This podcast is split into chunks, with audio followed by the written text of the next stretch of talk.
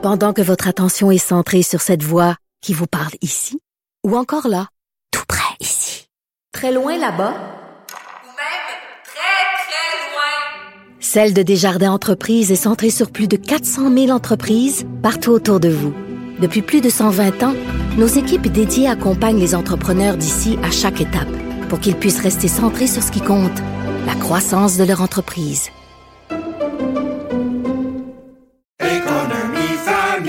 Ici Ricardo. Et Émilie, marchand d'IGA. On a envie de vous inspirer à bien manger. À moins de 5 la portion. Suffit de repérer les produits valeurs sûres et de les cuisiner avec une de nos recettes. Les valeurs sûres, c'est bien pensé, hein? Bien sûr! Détails sur IGA.net.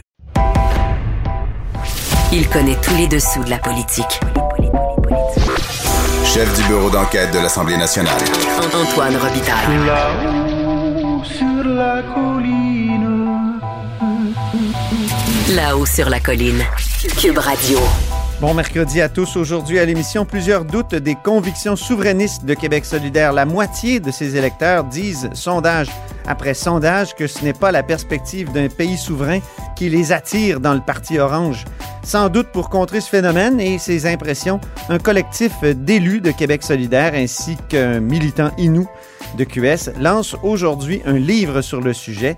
Ça s'intitule Ce qui nous lie. Le député Sol Zanetti est venu nous le présenter. Mais d'abord, mais d'abord, c'est l'heure de notre rencontre quotidienne avec Rémi Nadeau. Cube Radio. Les rencontres de l'heure. Rémi Nadeau et Antoine Robitaille. La rencontre Nadeau-Robitaille. Et bonjour Rémi Nadeau. Bonjour Antoine. Chef de bureau parlementaire à l'Assemblée nationale pour le Journal de Québec et le Journal de Montréal. On commence tout de suite avec l'analyse sportive de la période de questions. On n'a pas le choix.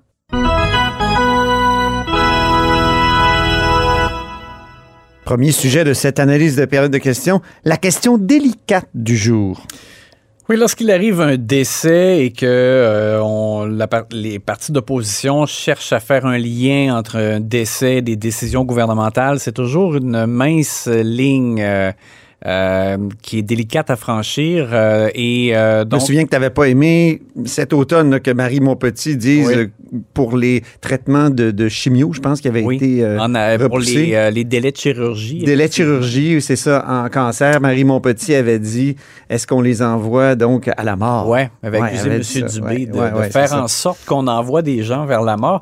Alors là, dans ce cas-ci, euh, c'est sûr qu'on a vu des signaux, euh, on a vu des feux jaunes il, y a, il, y a, déjà un bon moment. C'est concernant l'urgence de sanitaire en Abitibi. Oui. Alors, c'est sûr qu'il y en a été question. Euh, L'urgence maintenant est fermée. Euh, de ce que je comprends, c'est que ça ferme à 16 heures. C'est un CLSC. Hein? C'est un CLSC ouais. et, le, et, le, service d'urgence, donc, n'est plus disponible 24 heures sur 24. On va résumer comme ça. Et là, donc, il y a un, un monsieur Richard Genet qui est décédé et qui habitait, semble-t-il, à 15 minutes de marche de l'urgence de sanitaire. J'ai même entendu 10. Alors, bon. Il Pas loin. Il, il, il est passé près de, de, de, se dire, bon, je vais aller à l'urgence de sanitaire, mais il était plus de 17 heures et donc c'était fermé. Alors, il a pris son mal en patience et durant la nuit, ça allait vraiment pas bien. Euh, a téléphoné donc service d'urgence. Malheureusement, l'ambulance était partie vers Val d'Or. Euh, donc, ça a pris beaucoup de temps. C'est le, service de Barrault qui est allé euh, le chercher, l'amener vers Amos. Et à Amos, malheureusement, donc son décès a été constaté. Et selon la fille de M. Genet qui a parlé à LCN, elle dit que euh, la personne euh, qui l'a pris en charge à Amos aurait déclaré que s'il était arrivé avant, il aurait pu être sauvé. Bon, là, évidemment, ben, la question, c'est si l'urgence de sanitaire avait été ouverte, bon, est-ce que monsieur son état aurait pu être davantage stabilisé avec l'aide de soins médicaux? et bon, alors, dans les partis d'opposition, Dominique Anglade est celle qui est allée le plus loin ce matin avant la période de questions en disant que euh, François Legault et Christian Dubé les ont nommés avaient une responsabilité dans le décès parce qu'ils ont pris la décision de fermer l'urgence et qu'il y a eu un tollé euh, on, on, a à Sainte-Terre. À Sainte-Terre, dans le secteur, les partis d'opposition s'étaient euh, emparés de ce dossier-là. On a demandé qu'il y ait d'autres solutions, mais M. Dubé avait été sur place. Il a maintenu le plan euh, qui avait été euh, créé, là, je dirais, pour faire face à, au manque de personnel. Parce qu'évidemment, tout ça c'est en raison d'un manque de personnel. Toujours. Bon, alors... euh, Monsieur Legault était pas content. Monsieur Legault Qu'on était fasse le lien en chambre, là, ouf. vraiment pas content. Alors, il a, il a passé son temps là, à chaque réponse dans les premières euh, questions qui ont été posées par Dominique Andelade à revenir là-dessus en disant, elle, elle fait un lien. euh, Qu'est-ce qu'elle a comme fait pour pouvoir faire ce lien-là? On va écouter ce que ça donnait. la chef de l'opposition fait un lien entre la vie d'un homme puis la fermeture du CLSC de Sainte-Terre. Elle dit ça, là. Quand même chef de parti, là. Quand même une responsabilité, Monsieur le Président. Donc, Monsieur le Président, on va aller euh, chercher les vraies informations, les vrais faits, et le ministre de la Santé, je lui fais confiance pour aller au fond du dossier. Mais là, depuis, là, Rémi, la, la situation a pas mal évolué. Oui, parce que ce que j'ai pas tellement aimé, je comprends que. Bon, on prend leur parole. M. Dubé, lui, a pris la parole de la PDG du 6 de ce secteur-là, qui lui a dit, j'ai vérifié avec un, un médecin coroner, qui a dit que ce n'était pas lié à la fermeture de l'urgence, ni au transport, au service de transport ambulancier. Bon, donc, Le monsieur... coroner disait pas besoin d'enquêter. Ouais, M. Dubé est arrivé en disant on nous dit qu'il n'y a pas de lien. Donc là, c'était la ligne et de M. Dubé et de M. Legault. Puis ça, je trouve ça, je trouve ça dur à avaler, fran- franchement. Je dis pas. Mais après, il disait toujours on va aller au fond des choses, on Ouais. va aller chercher d'autres informations. Et là, euh, Au moins, parce que parce que donc le coroner, vous pouvez pas se borner à ça. le coroner aurait dit sur le coup euh, qu'il n'y avait pas de lien en même temps. Je, je vois mal comment il a pu. Là, il y a la famille qui contredisait. Oui. Puis là, après, le coroner a changé d'idée. Il a dit, oh, effectivement, je vais, en- je vais en- Ben, enquêter. c'est ça, parce que je- moi, je me demandais comment il a pu euh, euh, statuer là-dessus en aussi peu de temps. Parce que on parle d'un décès d'ennui de mardi à mercredi. Là, on Ben est oui. jeudi matin. Et bon, alors, comment. J'ai l'impression que les vérifications qu- qu'il a faites devaient être extrêmement minimales. Alors là, il- visiblement, avec la pression, le bureau du coroner a changé d'idée. Et là, il va y avoir une enquête. Alors donc, à, à rebours, euh, je pense que même M. Dubé, M. Legault auraient dû être encore, peut-être encore plus prudents entre il n'y a pas de lien, là, en disant il n'y a pas de lien. Je comprends qu'il il, il disait que c'est la PDG du 6 qui a dit ça, mais là, euh, d'ailleurs, c'est elle qui se retrouve un peu, je trouve, dans, dans la barre, là, particulièrement. Puis Dominique Anglade, euh, moi, je pense qu'elle a fait la mise en échec du jour euh, en rappelant des propos de 2002 de euh, François Legault. Écoutons-la. Je vais vous citer quelqu'un. S'il y a une chose sur laquelle on s'entend tous aujourd'hui, c'est que la fermeture d'une urgence, c'est inacceptable. C'est inacceptable au Québec d'avoir une urgence qui soit fermée la nuit.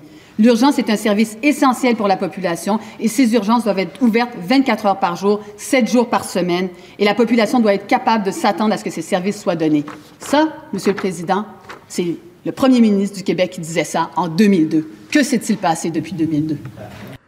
En tout cas, c'était des propos très clairs. Puis le premier ministre s'est senti obligé de réagir tout de suite. Il a dit, je me rappelle très bien du moment où j'ai prononcé ces mots-là. C'était un cas en Mauricie. Il y avait eu un décès, effectivement, à cause de la fermeture d'une urgence. Puis il avait dit, ben moi, à l'époque, j'ai réuni euh, en plein été tous les députés pour adopter une loi spéciale pour euh, forcer les médecins à garder l'urgence ouverte. Puis après ça, il dit, Monsieur le Président, ici, il n'y a aucun lien démontré. Ouh! Ouais. Ben là, c'est ça. Il faudrait attendre l'enquête du coroner. C'est c'est ça, pour conclure ça.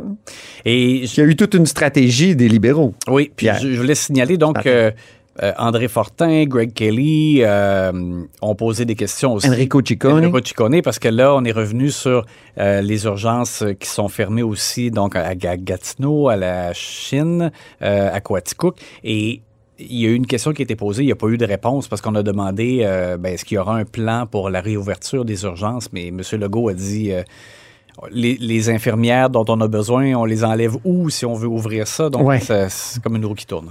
Bonne question. Et on a eu droit à quelques primeurs là, pendant cette période de questions? La, la révélation du jour, je dirais, c'est le fait qu'il va y avoir de nouvelles primes par-dessus les primes déjà annoncées par le gouvernement. Un jour, une prime. Ces Pour- temps-ci, c'est euh, Oui, fou. Hein? exactement. Pour embaucher du personnel de santé dans les régions éloignées. Alors, euh, Christian Dubé en a parlé au Salon Bleu et euh, dans l'après-midi, tôt, il y a eu un communiqué de presse de publier. Alors, 12 000 de plus pour euh, des membres de personnel de la santé qui vont accepter d'aller s'établir soit en Abitibi-Témiscamingue, donc c'est cette région-là, mais aussi la Côte-Nord, la Gaspésie, le nord du Québec, Nunavut, Outaouais euh, et à la baie James. Donc, là, ça s'ajoute aux 12 à 15 000 de primes qui existaient déjà pour euh, la rétention euh, du personnel en santé. Alors, ça peut faire un pactole qui peut monter jusqu'à 30 000 pour une première année pour une personne qui va s'installer en région. Alors, c'est, on cherche désespérément par des moyens financiers, des incitatifs à trouver du personnel. Bonne chance, parce que même dans le, le cas des, de- de- du premier programme, si on veut, de primes qui a été annoncé, on voit que ça, Mm. ça augmente tranquillement, mais c'est un peu au compte-goutte, c'est un, peu Tous les employeurs, ces temps-ci, offrent des primes. Tu te souviens Ouais. du McDonald's des Laurentides qui offrait 1000 dollars comme prime pour venir travailler? Ah oui, c'est C'est- fou, là. oui, on a fait un dossier récemment sur la pénurie de main-d'œuvre. Il y avait une entreprise qui offrait 6 000 par année pour ceux qui se présentent à tous les jours à leur quart de travail et euh, qui sont euh, à l'heure. Alors imagine, c'est pas rien. Ça donne des idées, hein, Rémi, pour nous autres, comme journalistes, pour faire l'analyse sportive de la période de questions. c'est pas vrai, c'est des blagues. Le mystère du jour, Rémi? Mystère du jour, c'est encore une fois, il y avait des questions à l'endroit de Pierre Fitzgibbon et euh, les fameuses euh, 10 entreprises qui ont reçu de l'aide financière, qui ont reçu 60 millions alors qu'elles ne répondaient pas aux critères euh, des programmes euh, d'aide. Et euh, Guetta Barrett euh, a soulevé que dans le rapport de la vérificatrice générale, on indique que puisque ces entreprises-là ne respectaient pas les critères, ben, ça prenait comme une, une entente. Il fallait modifier euh, le, le- le- ben, pas le programme, mais les conditions pour faire en sorte qu'elles reçoivent de l'aide. Et euh, donc, Gaétan Barrette souligne qu'il est question d'un guide, euh, guide de gestion interne. Alors donc, il dit qui, qui a rédigé le guide de gestion interne? On va écouter ce que ça donne, parce que la réponse de M. Fitzgibbon était plutôt étrange. Les règles ont été changées dans 10 cas en appliquant un guide de gestion interne. Qui est l'auteur du guide de gestion interne? Et le ministre peut-il déposer le guide? Monsieur Transparence peut-il aujourd'hui être on s'appelle. transparent? Le guide en question est dans la tête de tous les exécutifs d'Investissement Québec et je les remercie formellement aujourd'hui pour avoir été si efficaces pour utiliser leur jugement Alors, c'est très dur à imaginer qu'il y ait un guide formel. Un guide, ça sous-entend, là, justement, des critères, des points. euh, Ben, il dit c'est dans leur tête. Ouais. Alors, donc. Ça rappelle une chanson célèbre, Rémi? Oui, on va se laisser là-dessus. Oui. À demain. À demain.